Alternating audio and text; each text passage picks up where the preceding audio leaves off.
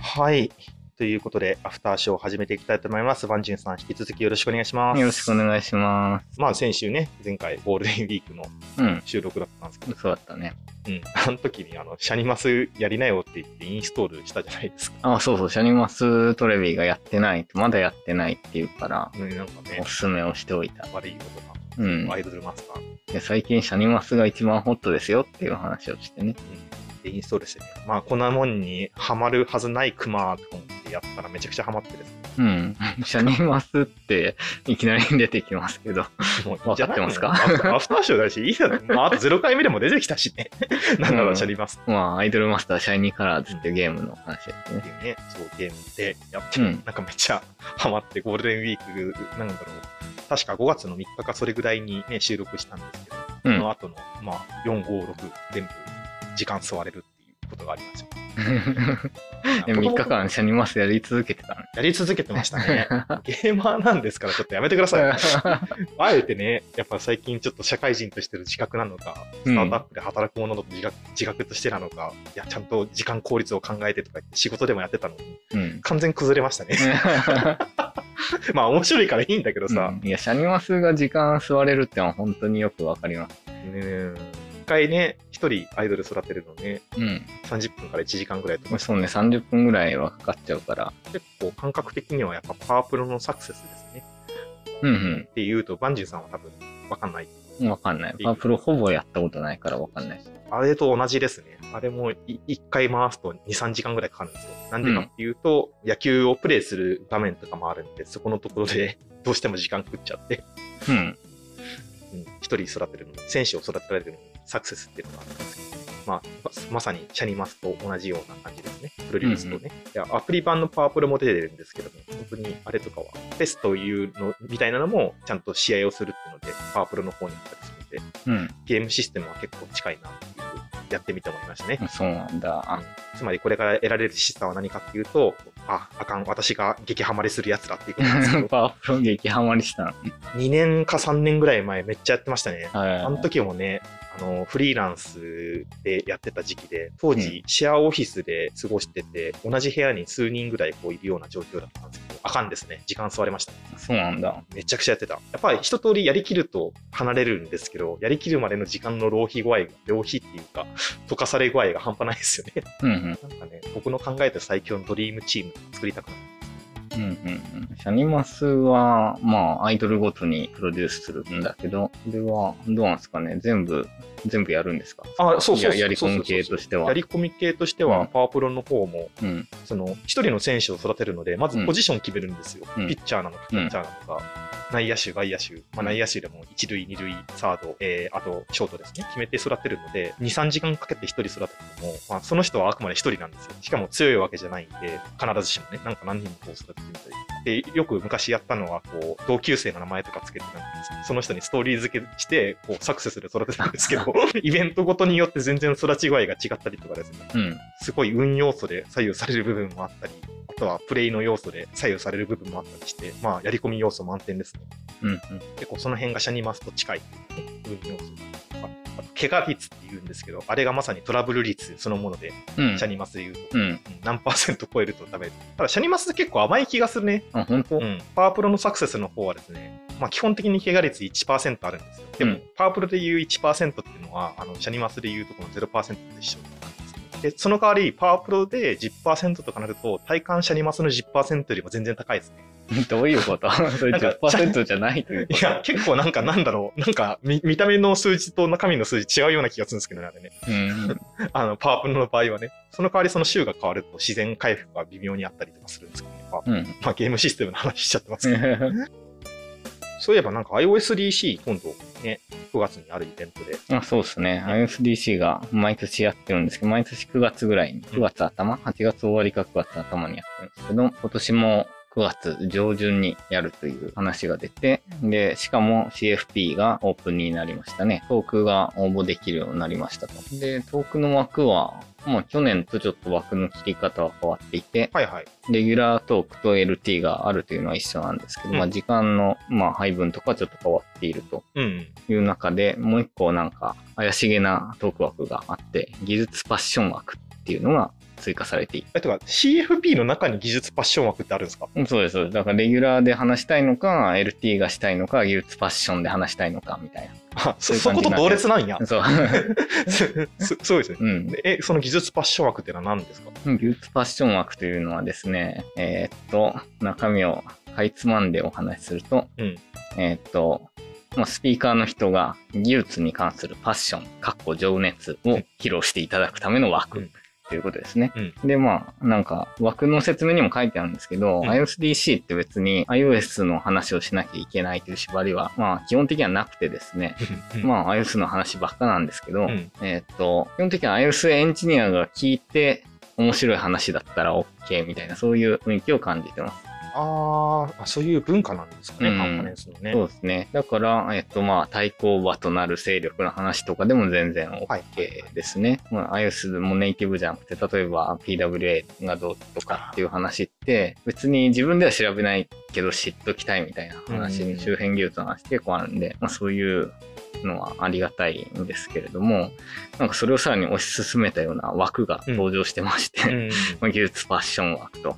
うん。で、なんかスピーカーのパッションを受けて興奮して帰れるような、すごそうでスピーカーも楽しそうで面白 かったけど内容は全く理解できないような、うんそういう話をする枠というのがうんあったんですよね。ねまあ、要するに何でもありっていう話なんですけど、ねそう。うんいや、私も、やっぱ iOSDC っていう字面会見たら、それで行こうっていうふうにね、思うことはないんだろうな、うっていうんね。逆にね、バンジンさんとか、私が毎年行ってる Ruby 会議とか、まあうん行こうっていうふうには基本的にね、行ってもわからんだろうしうんなって思うじゃないですか。うんなんかユニークだなって思うんですよね。うん結構、前のヤプシーじゃないですけど、まあ、ヤプシーもビルダーズコンっていう感じで別のあの勉強会が誕生したりしましたけど、なんでもごったにみたいな感じなんでしょうかね。うんヤプシー自体は一応パールっていううん話で、で、今のやってるヤプシーはパールの原点回帰になったのかなうんややってるっていう認識なんですけど、なんかうんユニークですよね。なんか名前がついてると、ヤプシーだとパール、ヤプシーはもうあまりにそのビルダーズコン的なイメージが強いんですけど、多分それで、それは本当にヤプシーなのかってことで、一回ファイナルで終わって、またあの復活したっていううこんとがあるんでしょうけど、うんまあ名前をつけると技術に限られたような気がするんだけども、実はそうじゃなくても全然 OK。うん。まあね、去年も IMSDC なんか一部屋そもそもあの事前に募集しない専用の部屋があって、あ、そうなんですね。そうそれ当日でなんか喋りたいことをホワイトボードに書いておくと喋っていいみたいな、えそうーいう運用があって、アンカンファレンスってやつですかね。あ、そうです、そうです。あーまさにそうです。そんな名前だった気がします。まあ、急にするとコンパイラーの話を始めたりだとか、また別の話かな。ちょっとその部屋だったかはわかんないんですけど、まあ、iOS で書籍を書いた人たちが集まって喋るうん多分そういう系統のやつですね。なんかゲーム機の歴史みたいな話。ああ、ちょっとそれは面白いです それもう iOS じゃないみた いな。なんかそういうことをやってたのもあったはずです。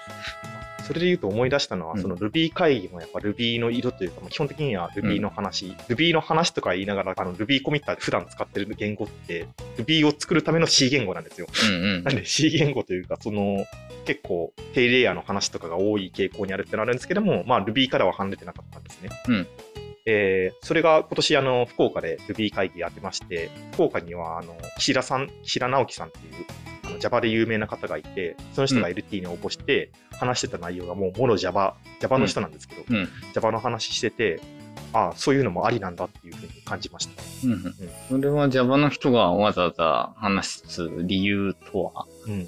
な、なんですかね。まあ、福岡に来たからっていうところとか、あと、Ruby の Java 実装とかもあるんで、ああ、はいはいはい。そのとこの話、ちょっと自分聞けてないんで、あああ、なるほのど。ー、また聞きした話を言っちゃってるんですけうど、んうん。うん聴衆としては Ruby の人たちっていうのが聴衆の共通点なんでしょうね。ああ、そうですね。うんもう私もそのコンテキストで言ってましたし、うんそれで言うと iOSDC は聴衆としては iOS エンジニアみたいなのが多分うん共通項としてはあって、うんもうその人たちに何を伝えられるか。で、その伝える内容は別に iOS じゃなくてもいいよね。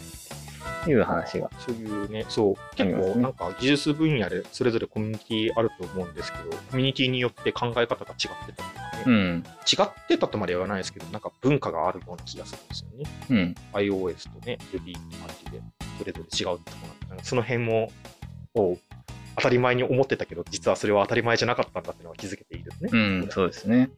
でそのね、ユースファッション枠に対して、まあ、何らか応募できないかなっていう企画があってですね。うん。うん。まあ、企画はあってですねっていうか、やりたいなと思ってることがあって、お、お何ですか すごい。このねあれ、まあ、アイマスタディっていうコミュニティがあって、アイマスハッカソンとかやったり、まあ、アイマス関係の技術本を、まあ、同人誌的に出してたり、技術書店とかですね、なんかね、出してたりする。る。そう FM ね、のつながりもそこから来てるっていう の非常になんか関連が深いみたいな。うん出演者も多いっていそううそうそうそう。コミュニティがあるん前回ですの三けど上と、かね。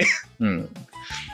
でもそこは、そこの共通項としてはアイマスが好きっていううんうんところがあるんですけれども、あとは技術が好きっていうことですかね。はいはいはい。で、なので iOS の人だけじゃないし、Ruby の人だけじゃないし、うんうんいろんな技術分野の人が自分のなんかやれることとやりたいことを掛け合わせたようなことをやって自慢するそうよね。ためのコミュニティみたいなのがあるそんうそうそうですけれども。そうそう本当にあれは測りようがないよね。強いとか強くないとか。うん、そうです ね。やっぱり方向性がもう全然違うから。で、根底にあるの、なんか、とりあえずアイマアイドルへの愛を叫んでたら OK みたいな、そうそうそうそうそ まあ、ま間口も広いと思ってるんですけど、どうなんですかね。う。もうそれこそアイマスね、さっきの話、シャニマスをやるために必要ないろんな情報をまとめるでもいいし、そうそうそうそう。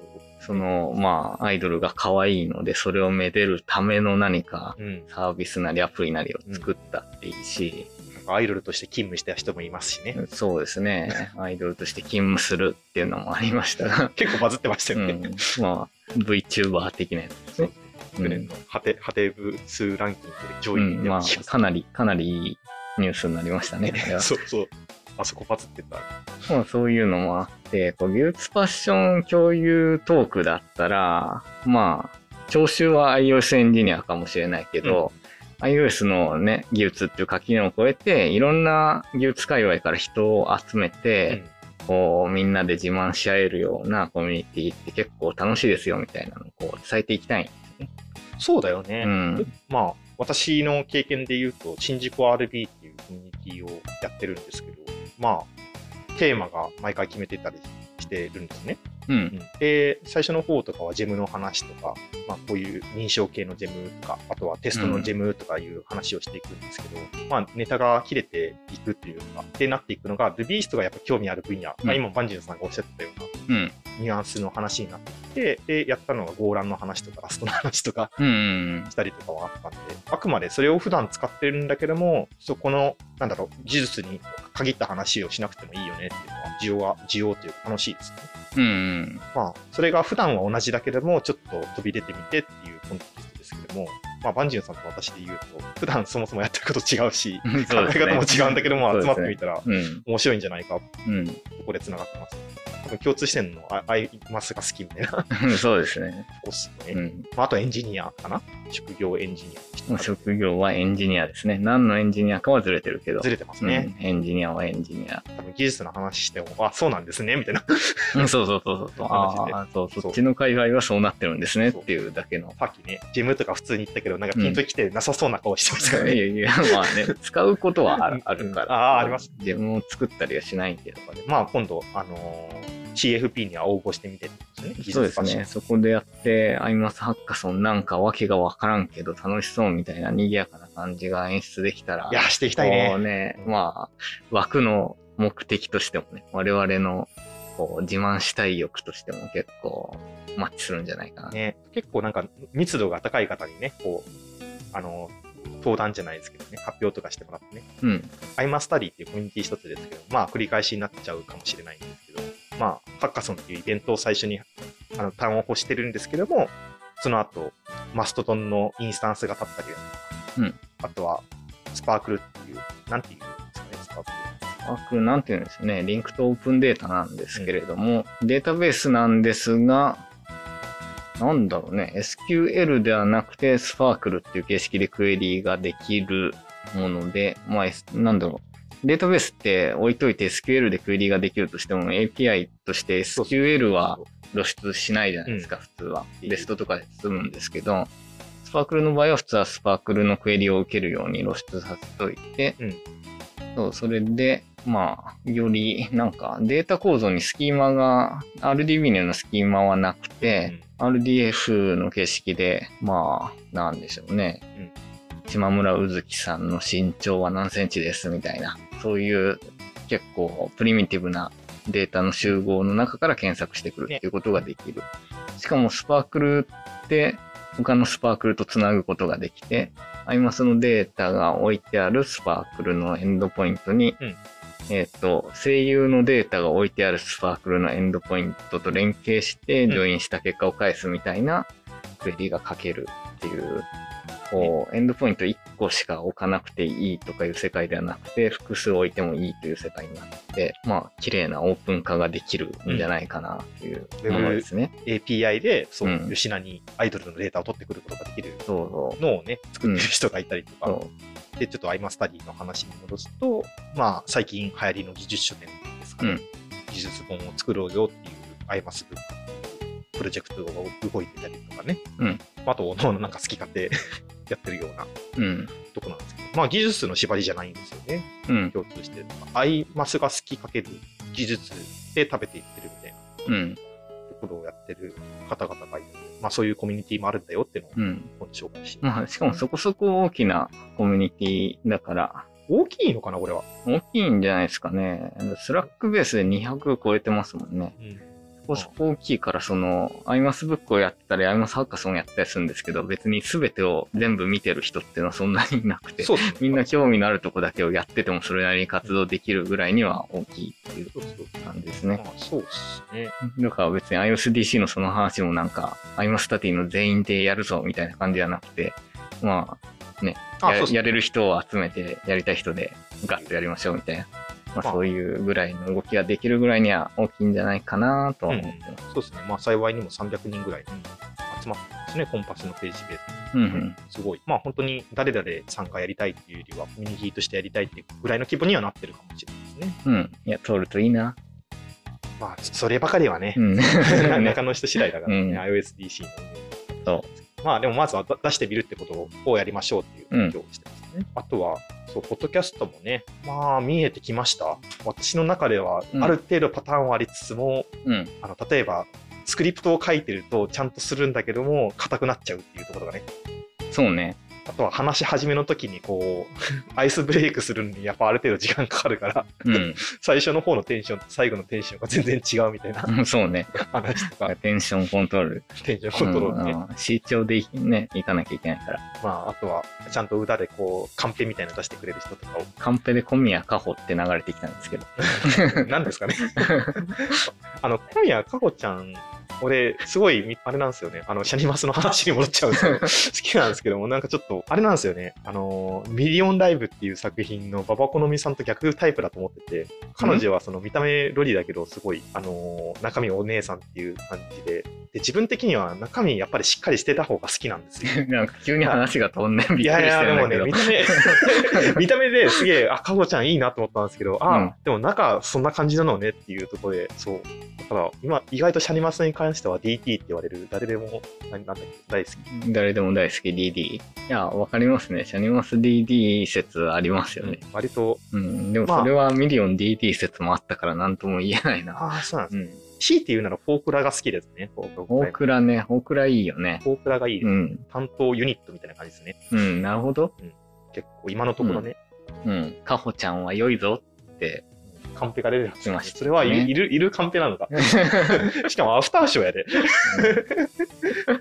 まあ、むしろ入ってきてもいいんじゃないかっていう気もするんですけどね、うんモメンさんも。まあね、雑談。まあまあまあ。まあ、カホちゃんは身長は高いけれども、163センチ。だけど、12歳、小学生、小学生ですか小小学学生生ですねね。らしい。うん。そうそう。でもなんか発言とか結構しっかりしてるんですよ。え、本当にうんえ。あれそんなことはないであすか個人的にはどっちかというと、ちゃんと小学生らしさを残してる、あここが強みなのかなと思ってたあ、けど、なるほど。そう見た目がすごい大人びて感じられちゃうけど、うこのんチ。ョコちゃんとの絡みとかね。うん。なるほどね。結構チームのことを考えて、うん。あの、発言をする人ですね。あー、いい子であるのは間違いないですうね。ん。そうで、まあ、ポッドキャストの PDCA、と結構やっぱやっていきたいなって思うのが、あれよね、どこから聞いても面白いというか、あとは安定した実家感とかを出していきたいですね。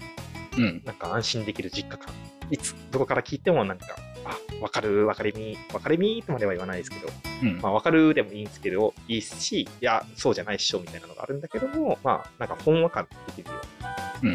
な。なんなら BGM として流してても、ポッドキャストを目指してるんですね。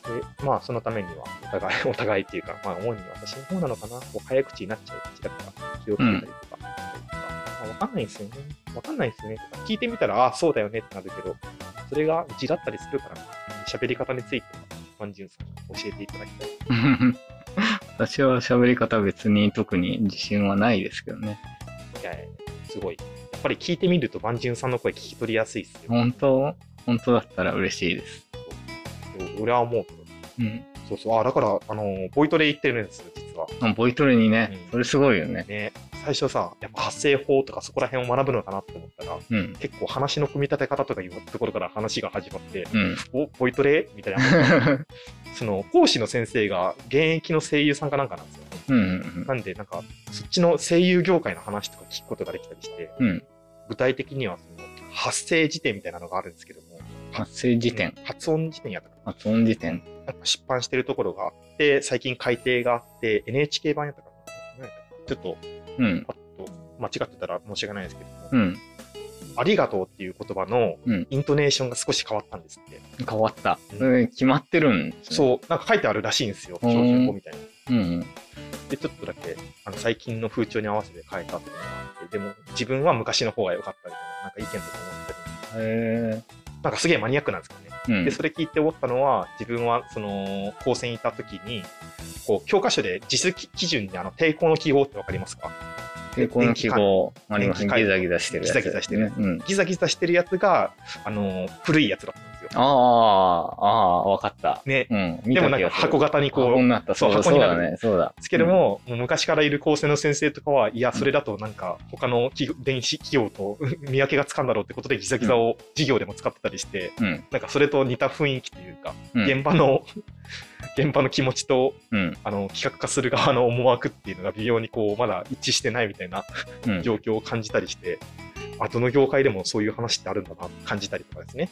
うんあとは、なんかいい発声をするには、こうちゃんとね、まずは腹式呼吸っていうふうに言われて、あこういうレッスンするといいよって今続けて、超辛いんですけども、へなんかいい声出すには最終的に姿勢を良くしなければいけないみたいな。ええー、マジそう、まあ、本当にボイトレ行ったのも昨日とかなんで、うんそれをやって次回またトレーニングするんですけど、うん。まあ、どういう結果が出るか、ここは私の方は気をつけていただきたいですね。うん。もうボイトレに行ったら声も良くなるし、うん声優業界のニュースも、そうニュース、業界のニュースっていうとなんか普通にオタク系ニュースみたいだけど、そうじゃなくて、ああ、そう。やっ声てる人優も業界のお仕事ニュースが分かるねそうですね。全く違う業界でやってる人だから、うん。いいですね。あと、面白かったの、どこ出身ですかっていうのを聞かれるんですよね。うん。で、まあ、私、福岡出身ですって言ったら、あまあ、だったら、だいぶ鉛とか大丈夫ですねって。やっぱ方言による影響というか、生まれによる影響みたいなのああ、そういう意味そでうそう。そうああ、機能的な意味で聞くんですね。そう機能的な意味こう単なる雑談のこう、よくあるあるネタではなくて。そうそうそうそうそうそうはいはいはっていうのも、なんか、いわく、あのー日本語というか、日本人の言葉っていうのは、その、京言葉というか、首都がもうずっと京都だったから、そこからの距離によって雰囲気が変わってくるっていうことの。うんあ今の首都は東京ですけど、やっぱ日本語のベースにあるのは、まあ、京都。で、そこから離れていけばいくほど野蛮になっていくっていうか、本当京都が一番だから中心なんですよ。嘘やばいなっていく。だから、江戸っ子言葉っていうのは基本的にやっぱり雑じゃないですか。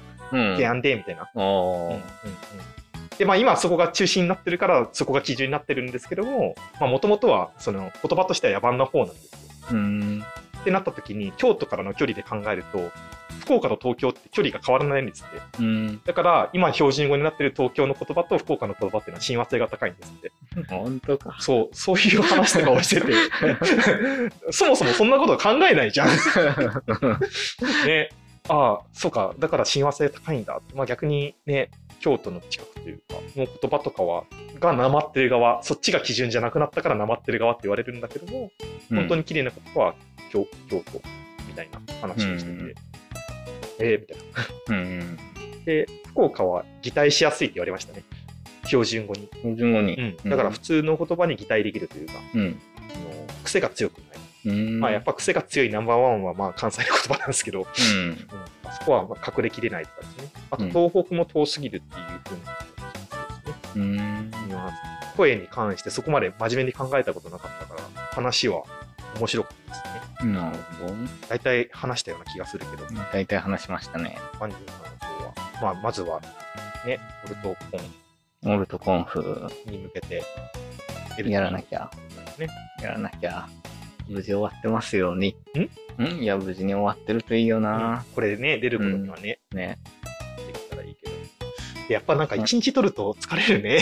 ねもう 今日は、まあ、1本というか2本、アフターショーを入れて2本しかそうですね撮。ってないけど、まあ、それなりに疲れますね。そのなんか回し方とかね、あと、今リアルタイムに集まってたやつ、まあこれはこれでやっぱ面白いなっていうのは、うん。そう、今日の話の流れで iOSDC のね、あの、アイマスタディ枠で出そうぜっていう話が出てきたりとかね、うん。技術パッション枠っうん。ていう話が出てきたりするから、まあ集まるのもいいなと思いつつ、うん。ちゃんと回していけるようなサステナブルなところは、まあ、うん探っていきたいですまあね。まあ、でも前回もっとたくさん撮ったから、ね。うん。今回はね、1回分だけだから、まあ、だいぶ楽にはなったかな。あーあー、やっぱりなんか2本取るのと1本取るのでは違うか。まあ確かに、後半の方結構ガス切れしてたな、うん。さらに、今日よりもさらに。うん、そうね。今日もちょっとね、 俺もガスギギリギリなんですけど。 まあ、あとは編集技術とかね、 あ、そう。そういうところ、そう、そこを今、習得していかないといけないんですよそううん、ゼロ回に出てくれたのが、うさぎこね。なんかね、すごいよね、BGM まで入って、あそうそになうそうりますけ。どうん。そこも自走できていけるような体制を作っていこうかとね、リスナーの皆様にはもう引き続きですね、怖い子していただいて、こうしたらええで、みたいな特になんか、このフェーズで聞いてくれてる方っていうのは、割と自分でもポッドキャストをやってる人っていうのは多い気がするので。うん。いやつまり、ポッドキャストに関してアーリーアダプターの人が多分今聞いてくれてると思う。まあ、それはあるかもしれないですね。うん。まあ、もしくは我々の友達みたいな。う んまあ、それはそうなんだけど、確かにね、ポッドキャストを聞くのは、ポッドキャストをやっている人っていうのは、一番アーリーアダプターとしてはありそうなパタいやだって、ポッドキャストやっぱやり始めて、ポッドキャスト聞くようになったも んね、他のね。ーン。 それね。めっちゃ聞いてる今。いうん。や、リスナーの皆さんも結構長い時間、まあ、あとバンジーさんも今日は長い時 間、いえいえ。ありがとうございます。また引き続きよろしくお願いいたしまよろしくお願いします。す。では、またさようなら。さよなら。